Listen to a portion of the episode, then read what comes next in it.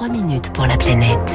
Il est 6h54 sur Radio Classique, 3 minutes pour la planète. Bonjour Baptiste Gabory. Euh, bonjour Fabrice, bonjour à tous. Alors le président de la République annonce lancer la construction de nouveaux réacteurs nucléaires pour être au rendez-vous de la neutralité carbone en 2050. Tiens, la neutralité carbone, de nombreux pays comme la France promettent de l'atteindre d'ici 2050. À la COP26, c'est l'Inde qui l'a annoncé pour 2070. On voit les entreprises qui s'y mettent.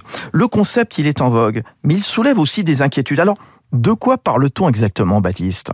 La neutralité carbone, c'est en fait le zéro émission net avec des émissions qui seront compensées entièrement. Gilles Ramstein est climatologue, directeur de recherche au laboratoire des sciences du climat et de l'environnement. Il y a des sources de CO2 et puis il y a des puits de CO2. Ça ne veut pas dire que la source est nulle, ça veut juste dire qu'on se mettra dans une situation où les puits de CO2 compenseront la source. Les puits de carbone, ce sont euh, les océans, les plantes, les forêts qui captent déjà aujourd'hui une partie de nos émissions, une partie seulement. Le GIEC estime ainsi que la neutralité carbone doit être atteinte en 2050 pour limiter le réchauffement à 1,5 degré.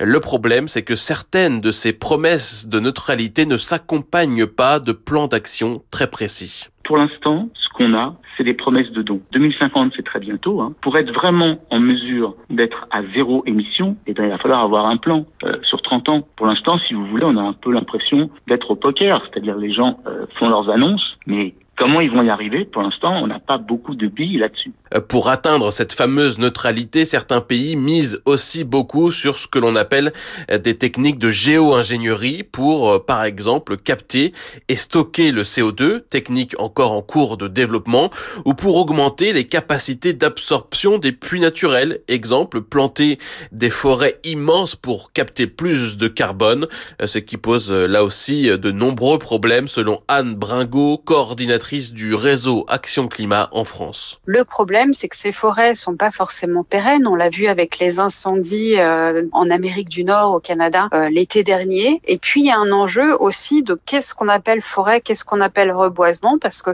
souvent, en fait, ce sont des plantations d'arbres de type eucalyptus. C'est tout sauf de la biodiversité ou de la forêt. Hein. C'est là, on est plutôt sur du domaine de l'agriculture.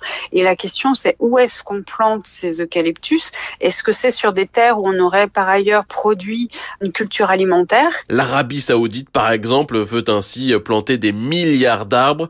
Les entreprises, elles aussi, comptent sur les forêts. C'est ce que l'on appelle de la compensation. Amazon, Nestlé ou encore Total, par exemple, ont annoncé un objectif neutralité carbone, un cap important, mais qui ne doit pas éclipser la nécessité d'agir à court terme. C'est le risque d'immobilisme, mais en se donnant une bonne conscience, parce que l'immobilisme, c'est ce qu'on a déjà un peu aujourd'hui. Sauf que là, ça serait un immobilisme avec euh, par ailleurs une sorte d'étiquette verte dessus. C'est pas grave, pour l'instant je ne fais rien, mais euh, dans 20 ans on aura les technologies pour euh, s'en sortir.